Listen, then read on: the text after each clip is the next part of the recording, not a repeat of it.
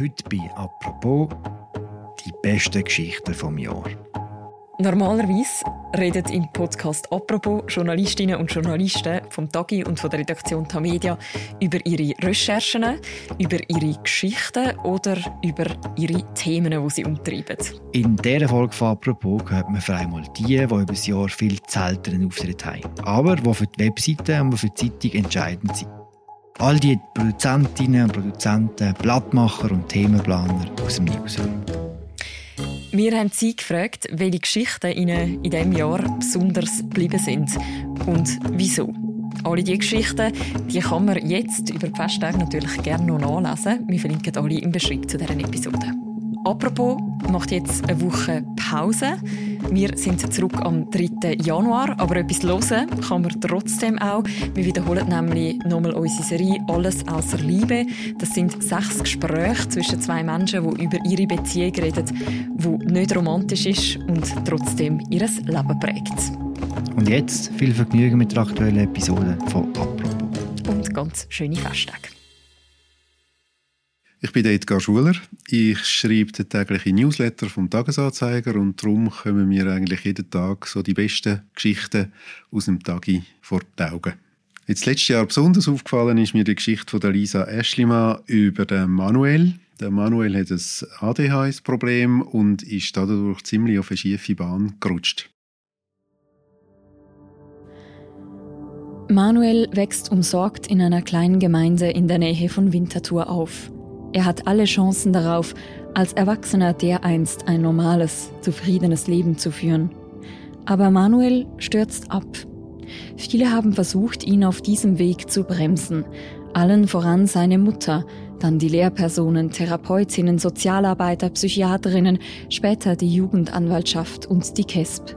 Doch mit 18 lebt Manuel auf der Straße, hat keine Ausbildung, kein Geld und keine Perspektive. Was ist schiefgelaufen? In dieser Geschichte geht es auch um die Frage, wie viel Platz darf ein Individuum in unserer Gesellschaft einnehmen? Wie viel Anpassung darf die Gesellschaft von Manuel erwarten bzw. voraussetzen? Manuel hat eine starke Aufmerksamkeitsdefizit- und Hyperaktivitätsstörung, kurz ADHS. Die Mutter will ihm keine Medikamente geben. Sie sagt, ich will mein Kind nicht ruhig stellen. Es müsse möglich sein, dass man auch Kindern wie Manuel Platz biete. Die Wissenschaft aber sagt, unbehandeltes schweres ADHS wie jenes von Manuel ist ein Absturz mit Ansage. Wer hat recht? Und warum finden die beiden Seiten nicht zusammen? Die Geschichte geht darum, dass die Mutter von Manuel sich eigentlich verweigert, mit einem recht heftigen Medikament gegen das ADHS von ihrem Sohn etwas zu unternehmen. Wenn man die Geschichte liest, ist das genau der Auslöser dafür, dass der Manuel eigentlich schlimmer dran kommt, als es passiert wäre, wenn man ihn wirklich fachgerecht behandelt hat. Was aber speziell gut daran ist, wie Lisa Eschlimann die Geschichte erzählt, ist, dass sie alle Seiten zu Wort laden und dass sie nie irgendeine Bewertung vornimmt. Mich berührt das Thema einerseits als Vater. Ich habe jetzt Glück, dass meine Tochter nicht solche Probleme hat, aber man steht doch immer wieder auch vor der Entscheidung, wie man mit gewissen Erkrankungen, Charakterzügen oder mit anderem, was die Tochter in der Entwicklung durchmacht, was man da denn soll unternehmen Und mich jetzt auch gedacht, das ist fast so ein bisschen auch eine Parabel darauf, wie es uns gegangen ist während der Pandemie, dass die einen Leute voll überzeugt sind, nein, das kann man nicht mit Medikamenten oder mit Impfungen bewältigen und andere aber darauf pocht haben, dass das der wissenschaftliche Weg ist. Und die Auseinandersetzung wird da in dem Artikel wird die sehr gut geführt, ohne dass man eine Partei ergreift. Und das hat mir besonders gut gefallen daran.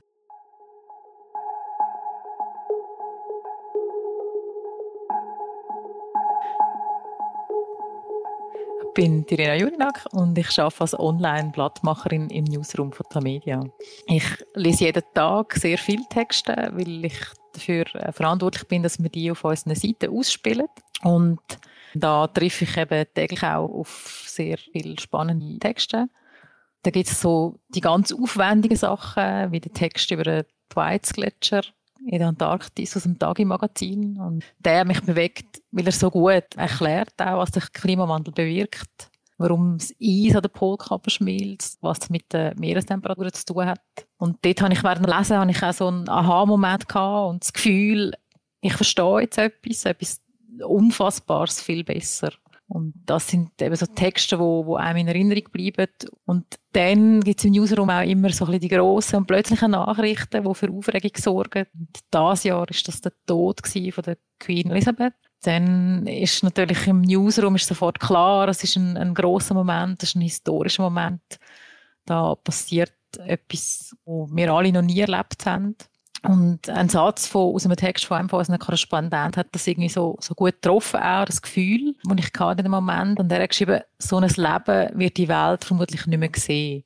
Es ist so, Queen ist für viele von uns immer da gewesen. Sie hat irgendwie 70 Jahre lang das Amt ausgeübt. Ich glaube, hunderte Millionen Menschen auf der ganzen Welt kennen sie, schon ihr das ganze Leben lang. Und mit ihr endet auch eine Ära. Das hat Peter Nonnenmacher aus London, unser Korrespondent, im Nachruf geschrieben. Elisabeth II. war ein beispielloser Fixpunkt für mehrere Generationen ihrer Landsleute gewesen. Sie war, wie oft gesagt worden ist, praktisch eingewoben in den Stoff der britischen Gesellschaft. Sie war immer da. In den Turbulenzen so vieler Jahre bildete sie eine konstante Größe, an der sich, wer wollte, halten konnte. Sie war Inbegriff beruhigender Kontinuität in einem Fluss steten Wandels. Und Wandel und Turbulenzen gab es in ihrer langen Ära genug. Es ist so, durch, durch Bilder, durch Nachrichten, durch Anekdoten, die man über sie gelesen hat, ist sie irgendwie auch immer präsent bei uns und, und gleichzeitig auch so bescheiden. Also man hat ja über sie persönlich nur sehr wenig gewusst. Sie hat probiert, so ein bisschen äh, wenig durch Skandal auch ähm, in den Nachrichten zu sein. Und in all diesen Jahren hat es ja auch viele schwierige Momente gegeben, ähm, eben der Tod auch von der Prinzessin Diana. Und sie hat das irgendwie durchgestanden. Und etwas, was die Menschen auch beeindruckt an ihr, ist, glaube auch, dass sie sich selber nie so, nie so ganz ernst genommen hat, oder dass sie auch mit Humor auch hat, hat umgehen mit, mit ihrer Rolle. Und es gibt dann die Anekdote, die erzählt der Peter Nonnenmacher auch im Nachruf, wo er sagt, eben einmal hat sie sich selber auf dem Bildschirm gesehen und hat dann so gesagt, ah, da ist ja wieder mein, mein Piggy-Gesicht bei so einem Jahrhundertereignis ist bei uns im Newsroom ist auch immer so ein bisschen zu spüren, also so wie sich so Aufregung ein bisschen ausbreitet, oder man merkt, so, das ist ein spannender Moment, auch für uns Journalisten und aus dem aus dann die wunderbaren Texte auch entstehen, die uns auch Erkenntnis liefern und uns das Jahrhundertereignis dann erklären.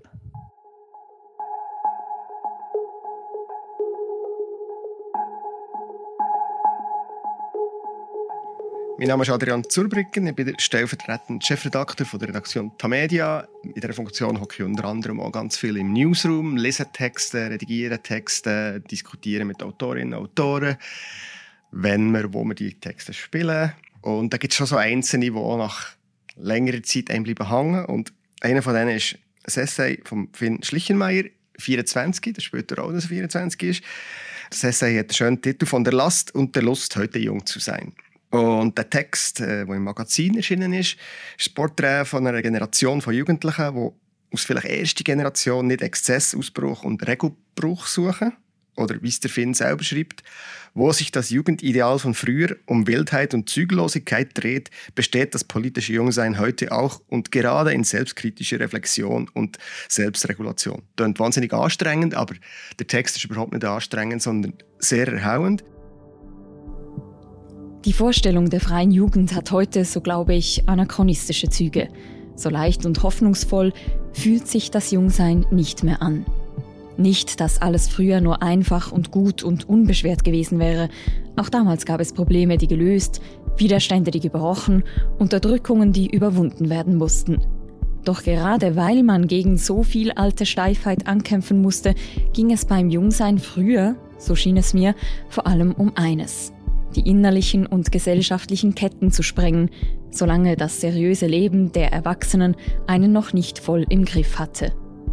Wenn also jemand auf meine Jugend verweist, wenn ich ein Bier ablehne, dann hat diese Person eine Idee von der Jugend, die von damals stammt. Und diese Idee passt nicht mehr. Zu ernst ist das schwelende Grundgefühl unter meinen AltersgenossInnen. Zu vertrackt sind die Probleme, die uns beschert sind. Zu schwer die Last der Zukunft, die auf unseren Schultern liegt. Das bringt das alte Jugendideal ins Wanken. Für hedonistisch freigeistige Selbstfindung ist die Zeit und das Carbonbudget knapp. Gedankenlose Impulsivität wird von einem politischen Bewusstsein überlagert. Und das bedeutet, das linke Leitbild des Jungseins lässt sich heute nicht mehr einfach auf wilden Rock'n'Roll reduzieren. Was er schreibt, ist für mich nicht ganz neu gewesen, grundsätzlich. Eine Tochter, die ist 21, die arbeitet so mit einer unglaublichen Disziplin durch ihr Studium. Und dass sie mit meinen Ratschlägen wie «nimm es doch mal ein bisschen lockerer» oder «gönn dir zwischendurch mal irgendetwas» nicht viel anfangen kann, habe ich eigentlich längstens gemerkt und akzeptiert, weil Ratschläge sind ja grundsätzlich eh doof mal. So. Aber was ich gelernt habe im Text ist, dass die Selbstdisziplin man nicht aus Qual missdeuten so. Es geht nicht darum, sich selber zu quälen, weil was er wunderbar herausschafft, ist, dass die Selbstdisziplin für sie eine Qualität hat. Äh, die Generation findet im Verzicht eine Lebensqualität. Und das finde ich, das schafft er sehr schön heraus. Es fängt schon an in seinem Texteinstieg. Eure Art zu leben, eure Gesellschaft und eure Sprache sind toxisch. Darum braucht es neue Regeln. Sie zu befolgen ist für uns kein Zwang, sondern eine Befreiung. Das ist so mal an uns Ü30 geschrieben, ich bin deutlich älter, aber man fühlt sich angesprochen, aber es hat auch gerade wirklich das, einerseits eben das Schmerzhafte, das Verzichten, also ein bisschen das Traurige noch, aber das Befreiende auch. Und Text ist dann eben sehr schön, finde ich, schwankt zwischen den beiden Polen. Er ist immer wieder sehr traurig, ist das okay leichte Kost, weil ich meine, seine Diagnose von der heutigen Welt von dem, was schief läuft, ist recht treffend, finde ich. Aber doch kommt dort immer irgendwie so eine Zuversicht auf, weil man auch merkt, dass die Generation sehr genau weiß, was sie macht und man als älterer Mensch hat das Gefühl, die Kraft und das macht einem zuversichtlich.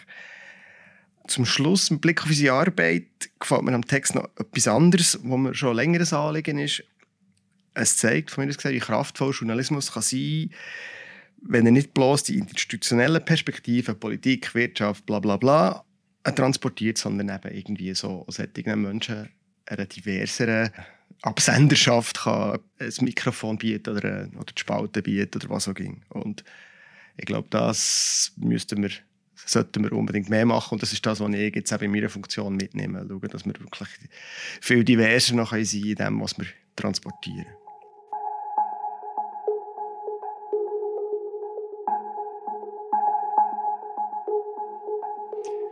Mein Name ist Matthias Chapman. Ich bin Tagesleiter im Newsroom von der Tamedia Redaktion in Zürich. Mein Job besteht darin, dass wir Themen durch den Tag durch entwickeln. Wenn etwas auftaucht, etwas Newsiges, schauen wir das an und besprechen miteinander, was wir aus dem herausholen, wie wir das weiterführen, das Thema so, dass wir das Gefühl haben, und Leser, die Hörerinnen und Hörer können dem folgen und auch eine Entwicklung feststellen, also dass aus dem Newsereignis nach einer Einordnung oder einer Analyse oder auch in einem Interview eine Weiterführung kommt. Speziell geblieben an dem ist mir natürlich die Bundesratswahl, wo wir erst gerade hatten. Der Moment, wo Simonetta Sommaruga zur Überraschung von uns allen den Rücktritt erklärt hat und ziemlich schnell darauf aber das SP-Spitzenduo Meier-Wermuth gesagt hat, für die Nachfolge setzen sie auf ein reines Frauenticket. Weil wir natürlich gewusst haben, dass der Daniel Josic, der Zürcher Ständerat, Ambitionen hat aufs Bundesratsamt, ist das für uns eine super Ausgangslage gewesen. Wir haben natürlich gewusst, mit ihm müssen wir reden. Und wir haben natürlich auch gewusst, dass wir da eine Art äh, SP-Spitze auf den Prüfstand nehmen und dass das natürlich aus journalistischer Sicht eine wirklich sehr spannende Ausgangslage ist. Das Interview ist geführt worden mit dem Daniel Josic, äh, Raffaella Birrer und Mario Stäuble haben mit ihm geredet und es ist sehr ein starkes Interview geworden. Ich habe das wahnsinnig gerne gelesen. Warum? Weil man da gemerkt hat, dass in Emotionen von einem Menschen, wo in der Regel eigentlich sehr nüchtern muss argumentieren. Politik ist eigentlich ein Geschäft, wo man mit Argumenten muss kommen, wo man, wo man nüchtern die Sachen muss anschauen und da hat man gemerkt, da passiert jetzt etwas, wo so aus dem Rahmen rausgeht. So bin ich als Typ. Ich habe immer Dinge versucht, die vielleicht schwierig oder gar aussichtslos wirken, statt mir lebenslang den Vorwurf zu machen, es gar nicht erst probiert zu haben. Ich nehme mir die Freiheit, die Position der Parteispitze in Frage zu stellen. Ich lasse mir nicht gefallen, dass man mich nicht einmal zur Kandidatur zulässt. Die Form des Interviews wirkt eigentlich ja einfach. Man, man, redet mit jemandem, man stellt Fragen, hat Antworten, schreibt das auf, druckt es ab, publiziert es und that's it. Das klingt easy, ist es aber nicht. Äh, sondern man muss sich sehr gut vorbereiten. Das war in dem Fall so. Gewesen. Also man muss können nachhaken, damit es einen, einen Lesefluss gibt. Und in dem Fall äh, ist es natürlich gut gewesen, weil wir einfach gemerkt haben, eben beim Josic ist ein bisschen eine Wut im Bauch und aus dem heraus kann man etwas machen, wo einerseits äh, sachlich ist, wo er muss argumentieren, wo aber auch emotional menschlich ist. Lässig ist natürlich auch in dem Fall, dass der Ständerat Josic beim Gegenlesen nicht einfach alles rausgestrichen hat, wo, wo er merkt, das könnte Probleme geben, sondern wo dazu gestanden ist. Das ist nicht immer der Fall. Wir kämpfen natürlich oft damit, dass wir Interviews machen, wo im Originalton äh, sehr spannend tönen und nachher finden Kommunikationsabteilungen und PR-Menschen daran rummäkeln und, und versuchen, Sachen rauszustreichen, die ihnen nicht passen, weil sie merken, dass das ein Problem geben könnte. Das ist im Journalismus natürlich immer so und da muss man dann auch kämpfen, wie verrückt, dass man kann bei dem bleiben, was man bekommen hat. Vielleicht noch in einer Klammerbemerkung zum Ganzen. Ich habe es recht beeindruckend gefunden, wie die SP mit dem umgegangen ist.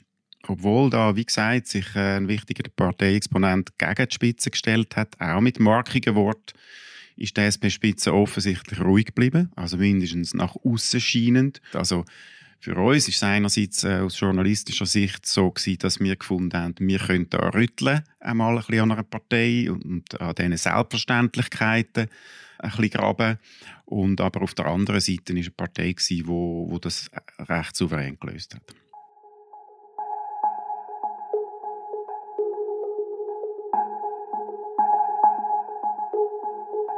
Ich bin Nadia Kohler und ich arbeite im Product Management bei Tamedia und wir sind unter anderem für unser Newsletter-Portfolio verantwortlich.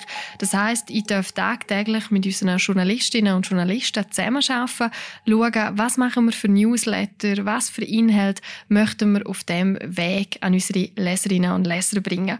Und natürlich, vor allem gegen Ende Jahr, interessiert mich natürlich brennend, was am liebsten in den Newsletter gelesen worden ist. Und äh, habe natürlich auch reingeschaut, was sind so unsere Top Top 10. Und muss ganz ehrlich sagen, am einen oder anderen ja, Ort musste ich schmunzeln. Vor allem am zweitmeisten hat tatsächlich der Artikel interessiert, Migros kippt Kellogg's aus dem Regal.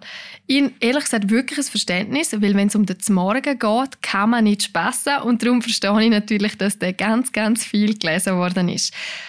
Andererseits haben wir vier Artikel in der Top 10, wo sich um den Ukraine-Konflikt drehen und dreht haben, vor allem um Person Wladimir Putin. Auch das verstehe ich natürlich. Es ist natürlich eines von diesen Themen das Jahr, wo uns alle bewegt hat. Und vor allem ein Text, muss ich sagen, den habe ich auch sehr, sehr gerne gelesen. Und zwar von unserem Datachef ähm, Dominik Balmer. Er hat äh, nämlich eine Statistik angeschaut und hat gesehen, dass junge Menschen den ganzen Konflikt ein bisschen anders anschauen als jetzt eher die ältere Generation, also ein gewisses Verständnis um ist für den Angriffskrieg und hat dann mit zwei jungen Menschen geredet, einem 22-Jährigen und einem 21-Jährigen. Und ich finde die Geschichte, wo heißt, warum in der Schweiz fast jeder dritte Jugendliche ein Putin-Versteher ist, zeigt sehr schön auf, wie man Daten und persönliche Geschichten miteinander verbinden kann und einfach die ganze Geschichte nochmal aus einer anderen Sicht erzählen kann. Jason Banier ist 22 Jahre alt, wohnt in der Agglomeration Zürich und macht eine Lehre als IT-Applikationsentwickler. Und er ist wohl das, was viele als Putin-Versteher bezeichnen würden. Zum Gespräch erscheint Banier in Anzug und Krawatte.